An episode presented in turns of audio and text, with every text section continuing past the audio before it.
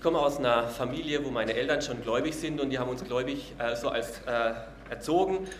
Und irgendwann mal haben es meine Eltern bereut, weil jetzt zwei ihrer Kinder eben weg sind. Wir sind in Österreich und meine Schwester ist in Bolivien. Wir sind beide Missionare. Ähm, und meine Schwester äh, mit ihrem Mann ähm, arbeitet, äh, leitet dort so ein äh, Kinderheim und so eine Landwirtschaft, die sie da aufbauen. Und vor 15 Jahren, als meine Schwester nach Bolivien ist, haben sie sich dort einer kleinen Baptistengemeinde angeschlossen, 400 Mitglieder. Und ähm, nach ein, zwei Jahren gab es einen Pastorenwechsel bzw. so eine Weiterentwicklung und die Gemeinde hat äh, so sich einer er Erweckungsbewegung, äh, die in Kolumbien äh, den Anfang nahm, angeschlossen, hat sich charismatisch orientiert und weiterentwickelt. Und da höre ich manche Sachen von ihr, wo ich denke, boah, das kenne ich von hier gar nicht und das würde ich gerne auch erleben. Heilungen, Prophezeiungen, Vorhersagen, Wirkungen, Entfaltungen äh, des Geistes, wie viele auch von Missbrauch und Verletzungen, Vergewaltigung, Sucht, Alkoholproblematik, äh, okkulten Belastungen frei werden und ein neues Leben in Freiheit und Freude mit Jesus Christus beginnen. Ich glaube, die Gemeinde hat jetzt irgendwas bei 4000, 5000 regelmäßigen Gottesdiensten, äh, Besuchern, zumindest bei ihren normalen Gottesdiensten. Wenn sie ein besonderes Fest haben, sind es dann 15.000, 20.000 Leute, die da kommen, im Stadion zusammenkommen. Und äh, meine Schwester, mein Schwager sind da richtig fröhlich und gerne dabei und begeistert zu erleben, was Gott alles tut. Und da fragt man sich so als Pastor in dieser Gemeinde, in der gleichen Gemeinde, warum tut sich bei uns im Verhältnis doch weniger? Warum geht es bei uns nicht so richtig weiter? Nicht, dass wir jetzt hier Probleme hätten oder große Probleme. Äh, es ist ja soweit alles okay, aber Aufbruch, Erweckung, Dynamik, das wünschte ich mir doch deutlich mehr. Warum interessieren sich so wenig Leute für Jesus und warum dauert es dann so lange, bis sie so richtig durchbrechen und richtig mit Begeisterung und Leidenschaft für Jesus unterwegs sind? Warum ist unser Zeugnis, was wir so versuchen von Jesus zu erzählen, manchmal so kraftlos? Warum wirkt es so wenig? Wenn doch auch bei uns so richtige Heilungen stattfinden würden, wie damals beim Petrus, der mit seinem Freund zum Gottesdienst in den Tempel ging und da sah er einen lahmen Bettler und sagt zu ihm, Gold und Silber habe ich nicht, aber was ich habe, das gebe ich dir. Im Namen Jesu Christi steh auf und packte ihn bei der Hand und zog ihn auf die Füße und Gott tat ein Wunder. Und er konnte rundspringen und weil jeder diesen Bettler kannte, weil der schon Jahre Jahrzehnte dort saß, war das ein Aufruhr, entstand ein Flashmob sofort. Und er konnte erzählen, dieser Messias ist nicht nur der Menschen heilt, sondern der auch Sünden vergibt und Heilung der Seele schenkt. Oder wie wäre es, wenn auch bei uns klare Weisung von Gott käme? So wie das bei Petrus damals war, der ihm gesagt hat, du musst nach Caesarea gehen, zu einem römischen Hauptmann. Das wollte der Petrus ja gar nicht. Das war ihm ja ein Fremder und der Weg war zu weit und er ist noch Römer und Hauptmann. Und Gott hat ihm aber gesagt, mach das. Und Paul, Petrus hat es gemacht. Und was ist passiert? Der erste Heide, der erste Nichtjude, der Christ geworden ist, er und seine ganze Familie und sein ganzer Hausstand, sein ganzer Hofstand haben sich für Jesus Christus entschieden. Nicht ganz der erste nach Pfingsten, aber der erste außerhalb Jerusalems. Oder wie wäre es, wenn wir in fremden Sprachen reden könnten, in Sprachen, die Gott uns gibt, wie damals an Pfingsten, wo diese zwölf Apostel so reden konnten, dass 3000 Leute sie gleichzeitig verstanden haben und jeder in seiner Sprache. Und jeder in seiner Muttersprache, in seinem Dialekt. Wenn du vom Geiltal kommst, auf Geiltalerisch, wenn du von der Steiermark kommst, von dort und wenn du sonst woher kommst, auch Englisch kann Gott reden, ähm, dann auf deiner Muttersprache, in dein Herz so direkt hineingesprochen.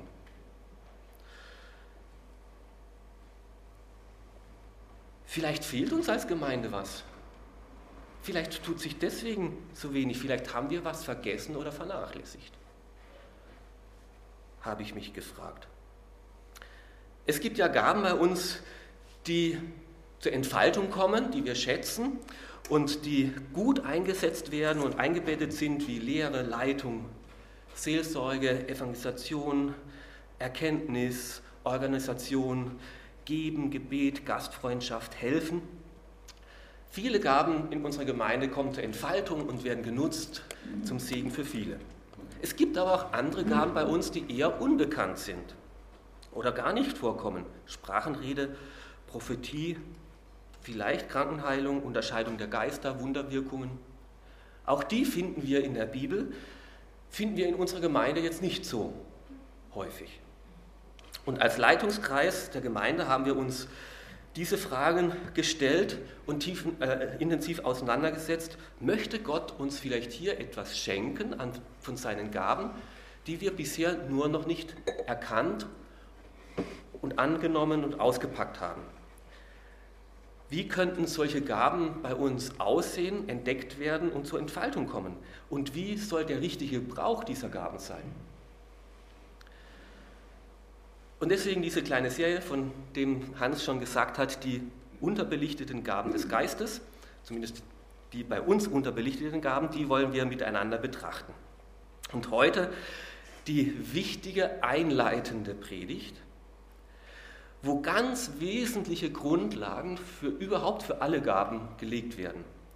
Du bekommst heute relativ viel Information, ich möchte mich schon von Anfang an entschuldigen, aber wenn du aufmerksam zuhörst, bekommst du auf wahnsinnig viele Antworten, äh, Fragen Antworten, die mit Gaben zusammenhängen.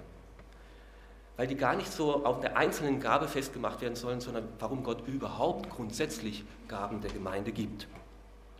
Und heute eben die Predigt, die vielen Fähigkeiten und die eine Frucht des Heiligen Geistes. Also das ist das Thema. Die vielen Fähigkeiten, von denen werden uns im ersten Korintherbrief in Kapitel 12 berichtet, wie viele Fähigkeiten und Gaben uns Gott schenken möchte.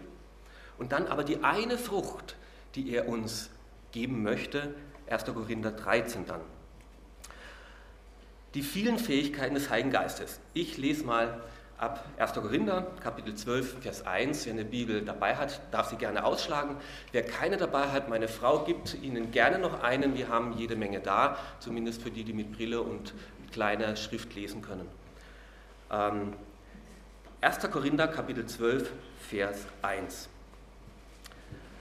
Ein weiterer Punkt, den ich erwähnen, erwähnt habe, liebe Geschwister, sind die Fähigkeiten, die uns durch Gottes Geist gegeben werden. Es liegt mir sehr daran, dass ihr in dieser Sache genau Bescheid wisst. Es gibt also Fähigkeiten, die von Gottes Geist gegeben werden. Das sind keine natürlichen Fähigkeiten, die man von Geburt an hat, wie vielleicht Musikalität oder Fähigkeit zum Dickwerden oder äh, Sportlichkeit oder äh, irgendeine Anlage zum Diabetes oder was weiß ich, sondern es sind geistliche Gaben, die durch Gottes Geist denen gegeben werden, die Gottes Geist bekommen, die Jesus Christus angenommen haben. Und, Jesus, äh, und Paulus sagt jetzt, darüber sollt ihr gut Bescheid wissen. Ich möchte, dass ihr darüber gut Bescheid wisst, euch auskennt. Auch wir wollen darüber gut Bescheid wissen und Dinge, die Gott uns schenken möchte, nicht unentdeckt lassen, aber sie dann auch richtig gebrauchen. Seit einigen Jahren arbeiten wir auch hier in Klagenfurt sehr positiv, sehr, äh, auf einer sehr vertrauensvollen Basis mit den anderen freikirchlichen Gemeinden in Klagenfurt zusammen. Mit der rumänischen Pfingstgemeinde, mit der Life Church äh, und mit der Pfingstgemeinde in der Mauergasse.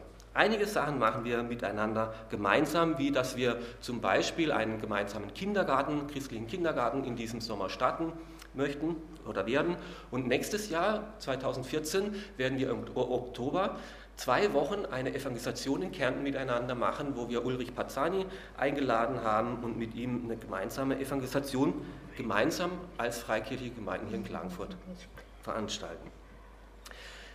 In diesen Gemeinden wird gerade an diesem Punkt mit manchen Gaben sehen wir das sehr unterschiedlich. Und deswegen möchte ich, dass wir gut Bescheid wissen, was wir glauben und warum wir so glauben. So möchte ich mit euch da jetzt einsteigen in unseren Text und schon bei dem ersten Vers, wo es so richtig um die Gaben geht, dem Vers 7, da bekommen wir schon ganz schön viele Antworten. Bei jedem zeigt sich das Wirken des Geistes auf eine andere Weise. Aber immer geht es um den Nutzen für die ganze Gemeinde. Das, was wir hier sehen, ist erstmal, jeder bekommt von Gott eine Gabe. Jeder. Woher kommt diese Gabe? Sie ist ein Geschenk von Gott. Und wozu dient diese Gabe? Sie soll zum Nutzen der ganzen Gemeinde sein. Das ist doch schon mal eine gute Aussage. Jeder, der Jesus Christus kennt, mit Gott in Verbindung steht, bekommt durch seinen Geist mindestens eine besondere Fähigkeit, eine besondere Begabung. Er ist einzigartig ausgerüstet. Du kannst etwas, was so in der Art und Weise niemand anderer in diese Gemeinschaft einbringen kann. Keiner hat alle Gaben, aber auch keiner hat keine Gaben. Und so kommt allein dadurch schon zum Ausdruck, dass Gott sich gegen ein Ein-Mann-System wendet. Dass nur einer alles tun soll. So stellt sich das Gott nicht vor, sondern äh, die Entfaltung von vielen in ihren Gaben, das bringt Dynamik in die Gemeinde. Wenn du noch nicht weißt, ja, was ist denn jetzt diese Fähigkeit oder diese mehreren Fähigkeiten, die Gott in mein Leben hineingelegt hat, ich weiß es noch gar nicht oder ich bin noch unsicher darin, dann bieten wir dir Ende September, Anfang Oktober an zwei Samstagvormittagen ein Dienstseminar an, dienen im Einklang mit deinen Stärken, Neigungen und Fähigkeiten, wo wir miteinander auf Entdeckungssuche gehen, wo Gott dich einzigartig begabt hat. Das letzte Samstag äh, im September und das zweite Samstag im Oktober. Du darfst dich bei mir melden und mit auf Entdeckungsreise gehen. Es ist eine Freude, mit Menschen zusammenzuarbeiten, die ihre Gabe entdeckt haben und entfalten und das in einem Miteinander, in ein Team hineinbringen. Da geht was weiter, da entsteht eine Dynamik und es macht so Spaß, mit so einem Team zusammenzuarbeiten. Also ich persönlich bin weniger der gerne Liebesfilme schaut, das ist die Sparte meiner Frau. Ich bin mehr so für die Thriller und für die Abenteuerfilme. Und ich liebe zum Beispiel Ocean 11 oder Ocean 13 oder Ocean 12. Ich weiß nicht, ob ihr solche Filme kennt. Sie sind so die machen eigentlich böse Sachen, sie klauen Dinge, aber wie sie es machen, machen sie richtig gut. Ja? Ähm, Ocean 11 zum Beispiel, das war der erste Kultfilm. Dieser Ocean, der will in einem Casino einbrechen und da einfach den komplett den Schatz aus dem Keller ausrauben. Und dazu braucht er aber ein Team von Spezialisten und das sind eben seine Elevens, also elf Leute, die er da ansammelt. Und allein wie die schon auftreten, ja, der Ocean so vorne weg und die anderen so sternförmig dahinter ihm und jeder Einzelne in sich cool, ja, und jeder so ein Spezialist in, in seiner Art und Weise.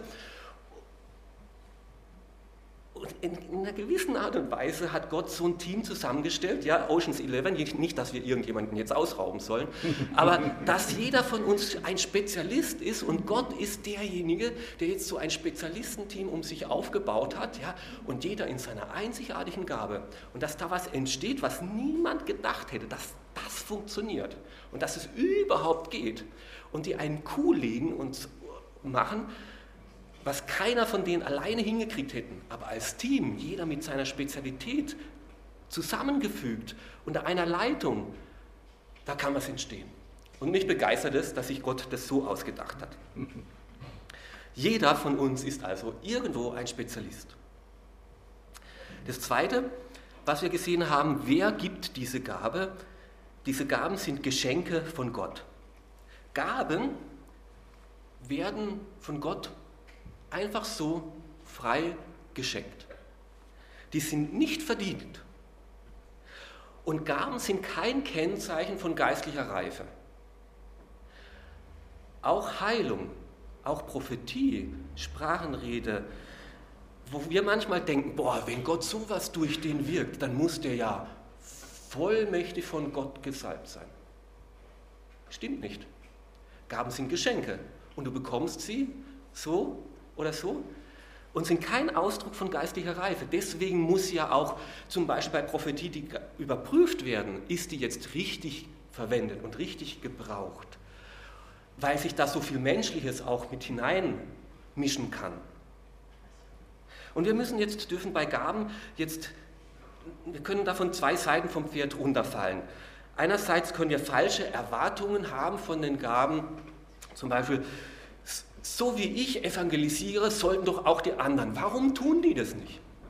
Naja, vielleicht hast du die Gabe und die anderen nicht, ja. Und dann sei nicht hochmütig, als ob jetzt alle so sein müssten wie du. Oder ich gebe doch auch immer was im Hauskreis weiter von der Lehre. Das kann doch nicht so schwer sein. Die anderen müssen doch auch mal einen Hauskreis leiten. Ja, vielleicht gehst du zu sehr von dir aus.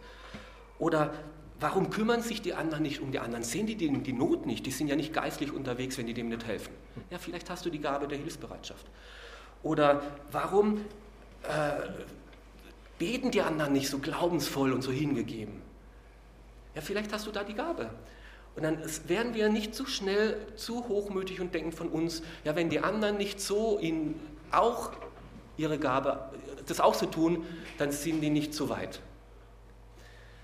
Aber auch andersrum müssen wir aufpassen, ähm, dass wir Gaben, die Gott uns gibt, dass wir die nicht gering schätzen, dass wir unsere Gabe vielleicht gar nicht erst kennen oder auspacken und einsetzen, weil meine Gabe, ja, wer bin ich schon? Und da sehe ich doch auch bei uns in der Gemeinde die Gefahr, dass ich doch manchmal Angst habe oder befürchte, dass manche ihre Gabe noch gar nicht so richtig kennen und schätzen und Freude haben und sie auch einsetzen wollen. Wenn, wenn du Gott dir eine Gabe gibst, dann musst du dich dafür nicht entschuldigen. Ach, Gott hat mir halt die Gabe gegeben, jetzt muss ich.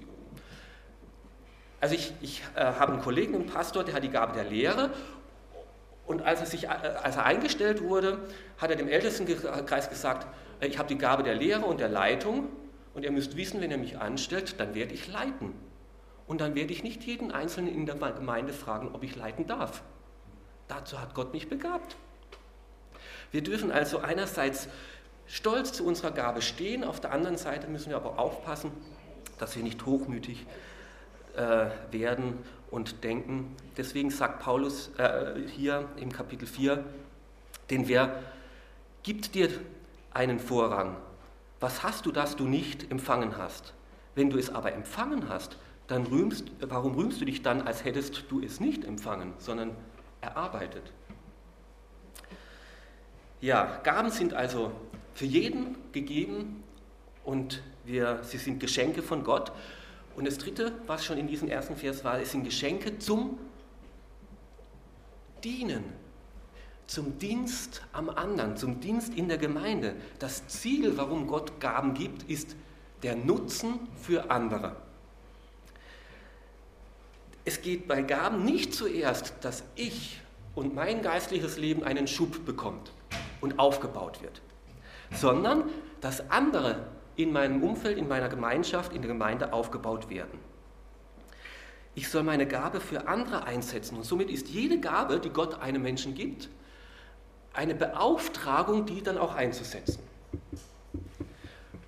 Und wenn jetzt hier steht, dass jeder Christ eine Gabe hat, dass jeder sie einsetzen soll, dann heißt es, jeder soll auch in der Gemeinde mitarbeiten. Jeder soll sich einbringen. Und Gemeinde ist keine Bedienungsgemeinschaft, sondern eine Dienstgemeinschaft, wo jeder einen Spezialauftrag hat und zu seiner Zeit an seinem Platz diesen Auftrag ausfüllen soll.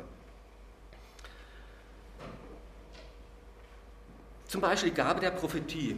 Wenn du so eine Gabe entdeckst oder wir vielleicht in unserer Gemeinde in Zukunft entdecken werden, dann hast du zu fragen, Gott, was von dem, was du mir sagst, ist jetzt wirklich von dir?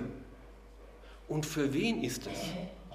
Und wann soll ich es ihm sagen? Und wie soll ich es ihm sagen? Ich kenne jemanden, einen guten Freund, der hat diese Gabe und er wird jetzt kaum glauben, der betet regelmäßig vor dem Gottesdienst, Herr, bitte rede heute nicht zu mir. Ich möchte einfach nur den Gottesdienst genießen. weil da so viel im Herzen dann rumgeht und es nicht immer so einfach ist mit diesen Gaben. Oder wer die Gabe der Heilung hat, der hat die Aufgabe, das zu prüfen. Nicht immer möchte Gott, dass alle heil werden. Jesus hat längst nicht jeden geheilt. Den einen am Teich Bethesda, den hat er herausgenommen und geheilt, die allen anderen nicht. Und dann hat man zu prüfen, Herr Jesus, wie möchtest du, wann, bei wem, dass ich diese Gabe einsetze und von dir gebrauchen lasse? Oder die Gabe der Unterscheidung der Geister, wo Bindungen, Menschen, die Bindungen erkennen oder Süchte, Zwänge, Abhängigkeiten, okkulte Belastungen. Und wenn jemand die Gabe hat, für solche Menschen zu beten, mit, sie zu begleiten, sie seelsorgerlich ähm, zu führen, ich kenne jemanden, der diese Gabe hat und der mir sagt, Hans-Peter, ich hätte viel lieber eine ganz andere Gabe. Viele Menschen werden durch den frei und erleben Freiheit in Christus. Aber er sagt mir, Hans-Peter, ich hätte viel lieber eine andere Gabe, die sich mit den positiven Seiten des Evangeliums beschäftigt. Ich muss so viel mit der Finsternis und den dunklen Seiten mich beschäftigen. Das hätte ich gerne nicht. Oder diese Gabe der Sprachenrede, auch bei der ist es nicht anders. Die ist genauso in diesem zum Nutzen anderer gegeben. Ich würde mich freuen, wenn in Zukunft hoffentlich bei uns auch viele Flüchtlinge kommen, aus Syrien, Afghanistan. Und wenn Menschen hier aufstehen und diesen Menschen in ihrer Sprache, in Farsi oder was auch immer, Persisch, das Evangelium verkündigen, dass die hören, sie sind von Gott nicht verlassen, sondern geliebt und gewollt und geschützt und begleitet. Wäre das nicht wunderbar?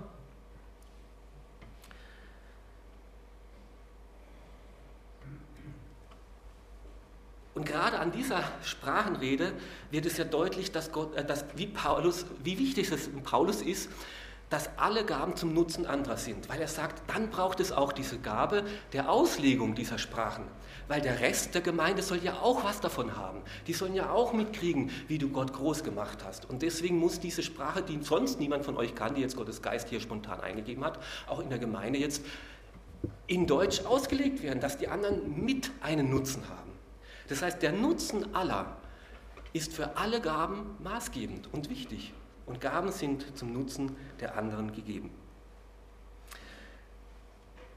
Und wenn jetzt diese Fähigkeiten, die jeder hat, die jeder entdecken und entfalten soll zum Nutzen anderer, sich in Ergänzung in der Gemeinde eingesetzt werden, dann entsteht eine Dynamik.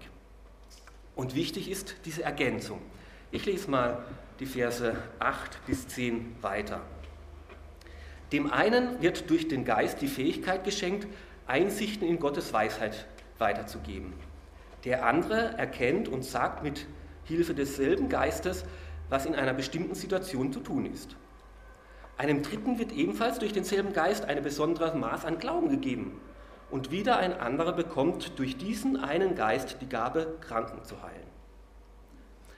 Einer wird dazu befähigt, Wunder zu tun, ein anderer prophetische Aussagen zu machen, wieder ein anderer zu beurteilen, ob etwas vom Geist gewirkt worden ist oder nicht. Einer wird befähigt, in Sprachen zu reden, die von Gottes Geist eingegeben sind, ein anderer das Gesagte in verständlichen Worten wiederzugeben.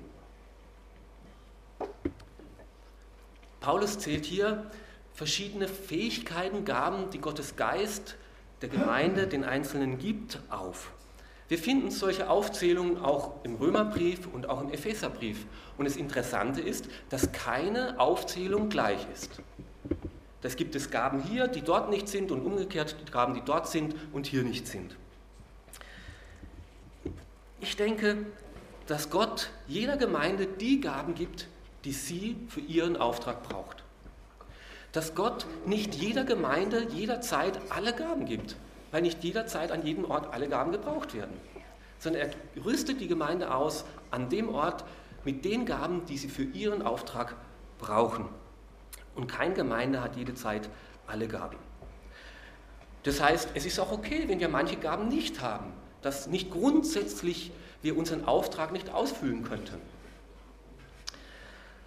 Auch sehen wir keinen Unterschied in der Wichtigkeit der Gaben, dass die verschiedenen Gaben sagt, und die eine ist besonders wichtig oder viel wichtiger oder dass es jetzt so eine Hierarchie der Gaben gäbe, sondern verschiedene Fähigkeiten haben an verschiedenen Orten zu verschiedenen Zeiten ihre Wichtigkeit. Keine ist jederzeit wichtig, aber manchmal sind die einen besonders wichtig.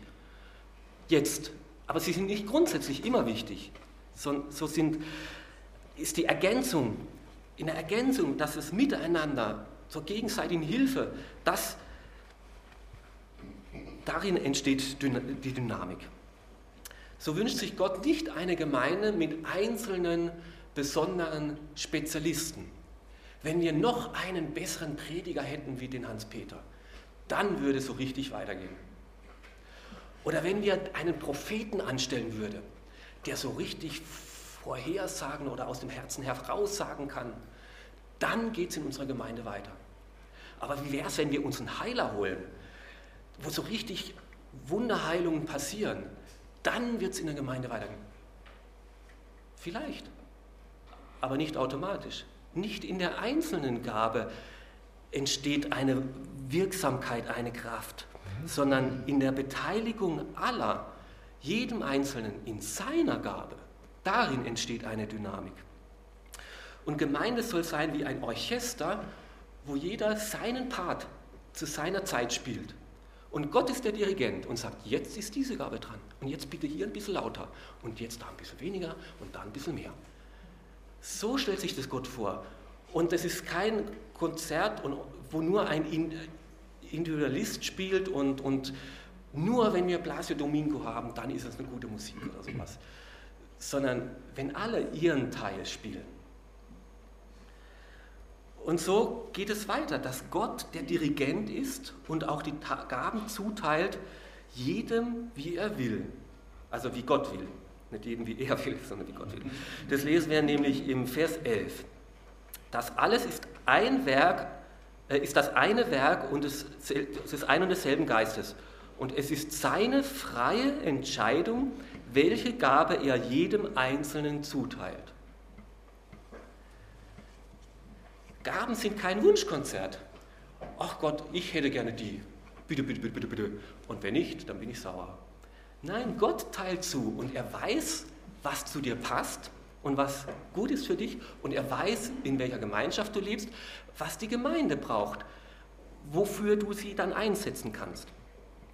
Und wir haben ja gesagt, Gaben sind Geschenke. Und bei uns ist es so, meine Kinder können sich zwar Wünsche äußern, die können bei mir aber keine Bestellung abgeben. Die können schon sagen, Papa, das hätte ich schon gerne. Aber ob es das dann zum Geburtstag und zu Weihnachten gibt, also das Recht behalte ich mir schon noch vor. Und so ist es auch bei den Gaben. Wir dürfen Gott unsere Wünsche sagen. Ich habe den Eindruck, diese Gemeinde, unsere Gemeinde braucht das. Herr, möchtest du uns das schenken? Aber wem er welche Gabe zuteilt, das muss ich schon noch dem Herrn überlassen. Aber wenn Gott Gaben schenkt, dann müssen wir sie auch auspacken. Dann sollen wir sie auch auspacken und sollen das Geschenk nicht in der Ecke liegen lassen und sagen, die Verpackung ist nett, sondern ja, ich möchte sie auch haben und auspacken. Und so lesen wir in diesem Kapitel, in dem letzten Vers, Vers 31, bemüht euch um die Gaben, die der Gemeinde am meisten nützen. Also ihr dürft euch bemühen, ihr dürft streben nach den Gaben, die eure Gemeinde braucht. Und streben heißt jetzt eben, ich will es annehmen, ich will offen sein für Gottes Geist. Ich möchte damit rechnen, dass er auch mich gebraucht. Ich möchte bereit sein, mich einzusetzen.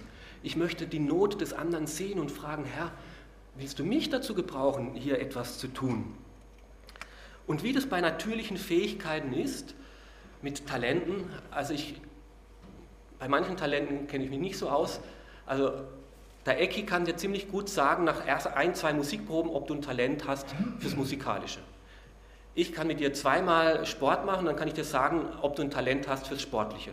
Ob du ein Läufer bist oder ob du beweglich bist, ein Turner oder ein Kraftsportler oder sowas. Ja, das sehe ich relativ schnell. Aber nur weil ich dir das sage, du hast da ein Talent, heißt das noch lange nicht, dass du da ein guter Sportler bist. Da liegt so viel an dir. Du hast Voraussetzungen. Aber ob du dir dann einen Trainer holst und das ausübst und ob du da eine gewisse Fähigkeit und Festigkeit und Entfaltung, das hat dir Gott hingegeben, aber entfalten musst du selber.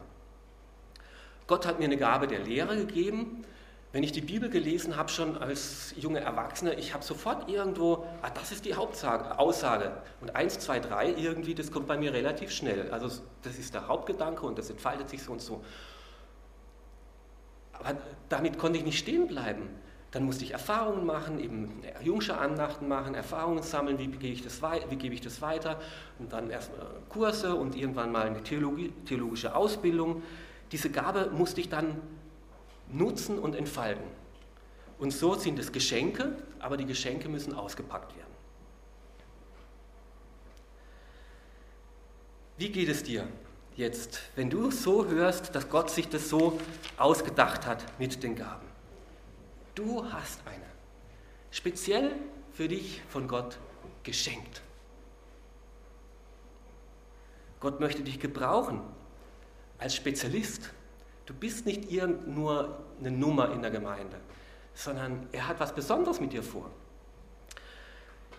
Du darfst sie einsetzen zum Nutzen anders. Du sollst erleben, Gott gebraucht mich, durch mich baut er sein Reich, durch mich wird, fließt Segen zu anderen. Weißt du schon, welche Gabe du hast? Hast du sie angenommen für dich? Dankst du Gott dafür? Setzt du sie ein? Oder musst du sie noch auspacken? Ich wünsche, dass wir uns da noch mehr gemeinsam auf den Weg machen und zu so einem Team Gottes werden.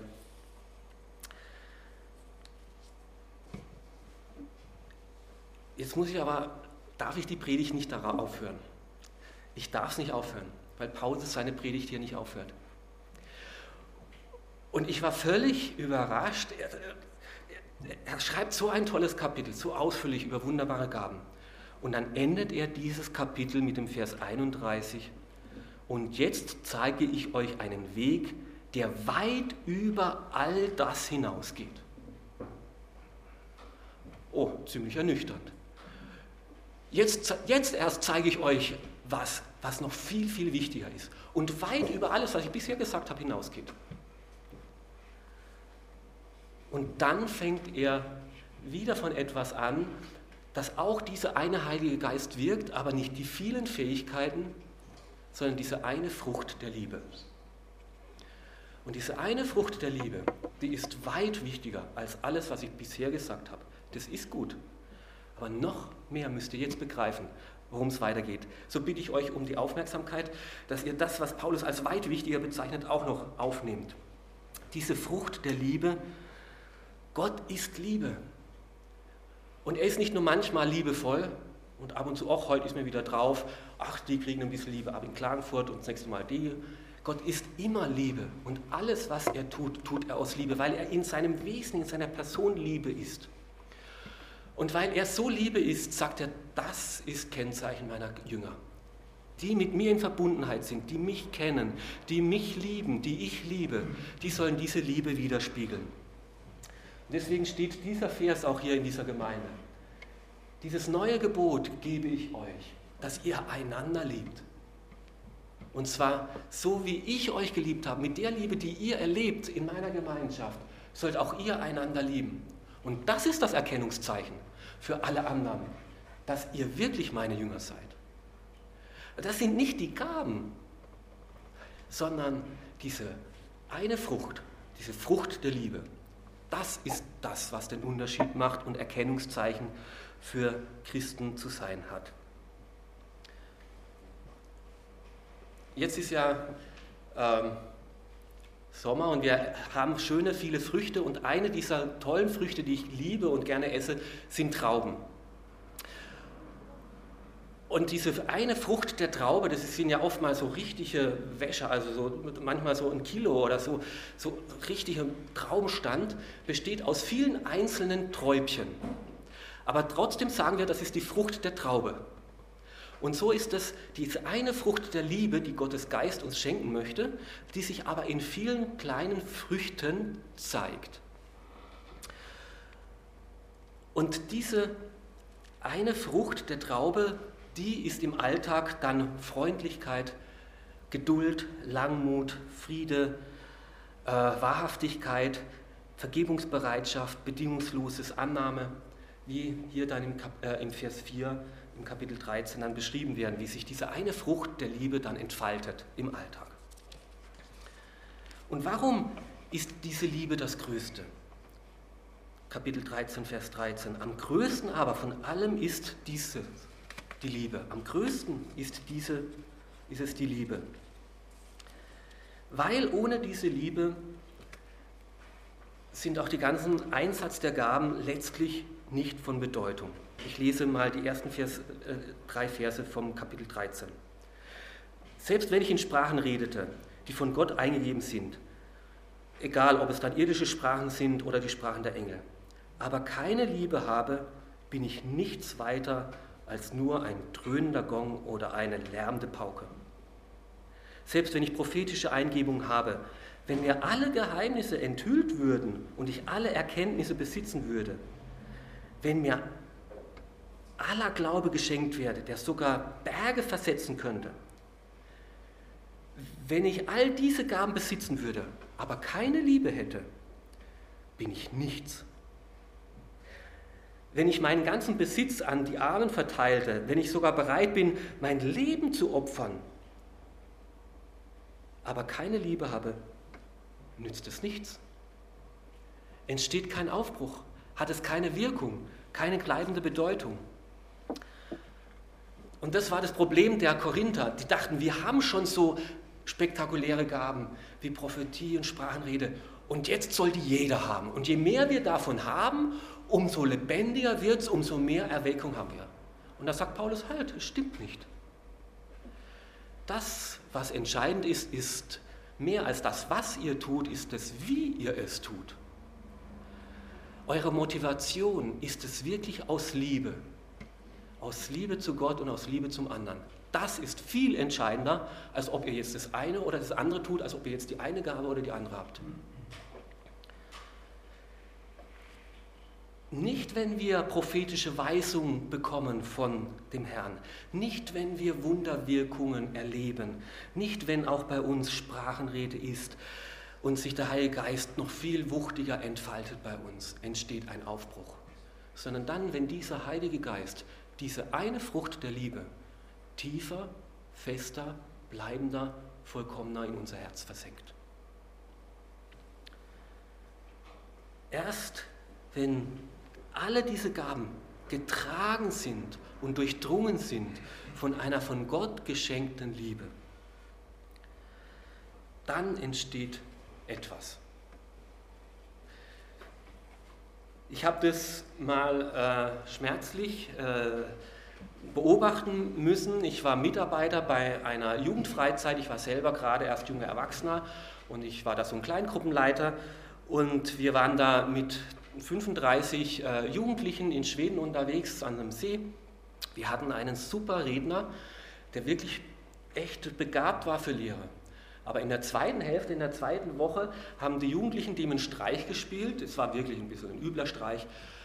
Und am nächsten Tag ist der einfach, oder in der Früh, wo er aufgewacht war, einfach ausgezuckt. Den hat einfach den Jezorn gepackt und der ist einfach ausgezuckt ab dieser Zeit konntest du die, Geist, äh, die Freizeit geistlich vergessen. Der konnte weiterhin super Predigten halten. Das hat niemand mehr gejuckt. Das hat niemand mehr interessiert. Weil irgendwie haben wir gedacht, da kam nichts mehr rüber. Wenn die Gaben nicht getragen sind von dieser Liebe,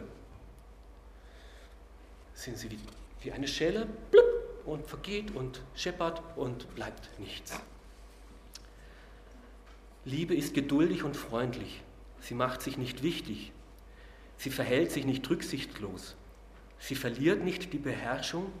Sie trägt anderen nichts nach. Und jetzt die Gewissfrage, wie komme ich zu so einer Liebe? Nach anderthalb Wochen Freizeit, wo man eh zu wenig Schlaf hat und nervende Jugendliche da ist mit meiner Liebe nie mehr viel. Und selbst wenn ich es bei mir in der Familie nicht schaffe, bei meiner Frau und meinen Kindern, die ich doch wirklich lieb habe, aber ich diese bedingungslose Liebe nicht hinkriege, woher kriege ich diese Liebe bitte? Und da sagt Gott, das ist eine Frucht des Heiligen Geistes. Das ist nicht die Liebe, die ihr selbst hervorbringen könntet, sondern die möchte ich dir schenken. Und wenn es dir geht so wie mir, dass du sagst, Herr, ich will ja das Richtige, aber ich schaffe es so oft nicht. Ich will ja geduldiger sein, aber ich kriege es nicht hin. Ich will ja den anderen lieben. Dann musst du zu Jesus Christus gehen und sagen, Herr, ich schaffe es nicht allein, ich brauche dich. Du sollst mir diese Frucht schenken in meinem Leben. Du bist doch Liebe und du hast deinen Sohn aus Liebe geschenkt und ich möchte ihn annehmen. Und so ist Christ werden nicht eine, einfach, einfach ein Wechsel der Weltanschauung. Vorher war ich Atheist und jetzt glaube ich halt, dass es ein größeres Wesen, dass es Gott darüber gibt, sondern es ist vor allem ein Wechsel der Kraftquelle.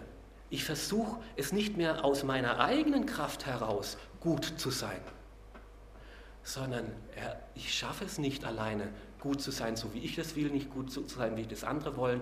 ich schaffe es schon gar nicht so gut zu sein, wie der Maßstab bei dir ist. Ich brauche Jesus, ich brauche seine Liebe, ich brauche den Heiligen Geist. Ich brauche diese Liebe. Und das wünsche ich uns, das wünsche ich jedem von uns, dass wir so Jesu und seine Liebe tiefer in uns hineinlassen. Und Jesus möchte uns diese Liebe schenken.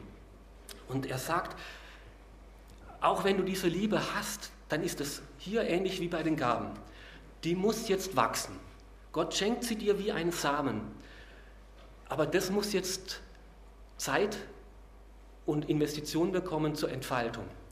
Du bekommst diese Liebe nicht zu 100% voll von Anfang an. Du bekommst sie mit 10, 15% und jetzt gib ihr Raum und lass sie wachsen.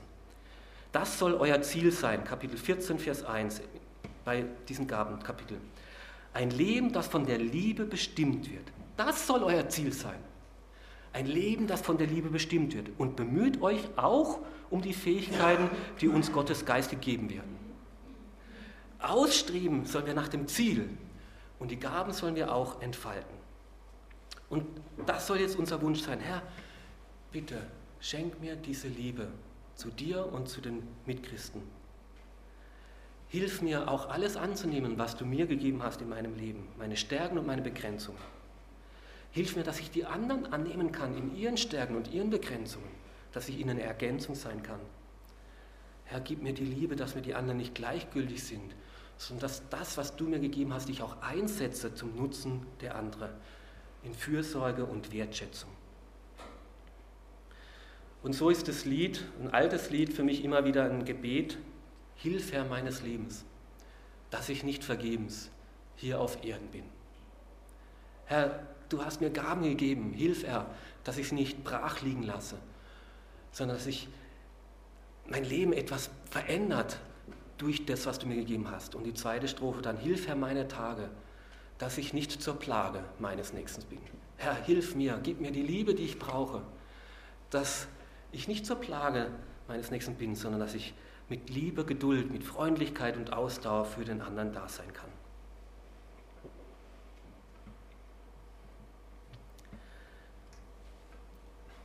Ich habe acht Jahre Jugendarbeit gemacht in Wien und da haben wir wirklich ganz, ganz tolle Events gemacht.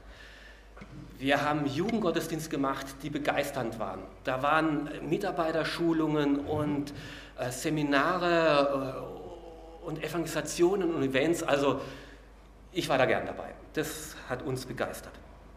Und weil da so viel los war, wollten auch viele Leute in unser Team kommen. Da wollten sie dabei sein. Da gab es Hoffnung, da gab es Erwartung, da gab es Dynamik und sowas. Und viele haben auch gedacht, ja, wenn ich da dabei bin, da passiert so viel, das sind ja lauter so hypergeistliche Leute unterwegs. Ja? Und ziemlich schnell haben die dann gemerkt, also wir sind ziemlich normal. Und wir haben so einen Spruch gehabt, eigentlich sind wir mit einem Lazarett im Krieg. Also wir sind alle verwundet und jeder von uns hat irgendwo einen Schatten. Und wir ziehen eigentlich mit einem Lazarett in den Krieg. Aber doch hatten manche so ein bisschen die Erwartung, wenn ich da dazugehöre, wenn ich da dabei bin, wo so viel passiert, dann färbt da irgendwas von diesem geistlichen Leben auf mich ab. Allein wenn ich neben dem Hans-Peter oder dem Harry oder dem Tim sitze, ja, dann irgendwie kommt da so eine Aura über mich und dann will ich auch geistlicher. Da kann ich dir sagen, das funktioniert nicht. Leider nicht. Ich muss ehrlich sagen, wenn ich jetzt schaue, wo sind die ganzen Mitarbeiter, muss ich sagen, dass viel mehr als mir lieb ist, viel mehr als mir lieb ist, heute nicht mehr in der Gemeinde sich aktiv einbringen. Wir haben wunderbare Sachen zugemacht. Wir haben wirklich gute Sachen gemacht. Aber diese Gaben und das Dinge, was wir tun, das wird vergehen. Alle Gaben werden vergehen. Das Einzige, was bleibt, ist die Liebe. Ob die Liebe sich tiefer in unser Herz verschenkt hat, ob wir liebevoller, langmütiger, freundlicher geworden sind, das bleibt und nur das bleibt. Und nur das bleibt auch über den Tod hinaus. Und wenn das jetzt nicht passiert, trotz aller Gaben, dann passiert letztlich nicht wirklich viel. Und das wünsche ich uns, dass wir Gott noch mehr einladen. Mit deiner Liebe sollst du in meinem Leben und in unserer Gemeinschaft sein. Das will, soll mein Ziel und mein Gebet sein. Wir wollen keine Angst haben vor jeder Gabe, die Gott uns geben möchte. Wir brauchen auch keine Angst haben vor Gaben, die in anderen Gemeinden vielleicht mehr gebraucht werden und unsicher sein. Wir brauchen auch keine Angst haben, wenn sich vielleicht neue Gaben bei uns entdecken lassen und entfalten lassen. Wir brauchen aber auch keine Angst haben zu sagen, das ist nicht der richtige Gebrauch dieser Gabe. So wollen wir es nicht haben, weil wir es nicht so in der Bibel stehen. So möchte ich mich mit euch zusammen auf eine Entdeckungsreise machen. Herr, bewahre mich vor Hochmut, wenn ich meine Gabe einsetze. Herr, bewahre mich vor falscher Demut, dass ich das, was du mir gegeben hast, nicht entfalte und einsetze. Herr, und vor allem schenke du die Liebe, die wir miteinander und untereinander und auch im Umgang mit anderen Gemeinden brauchen. Amen.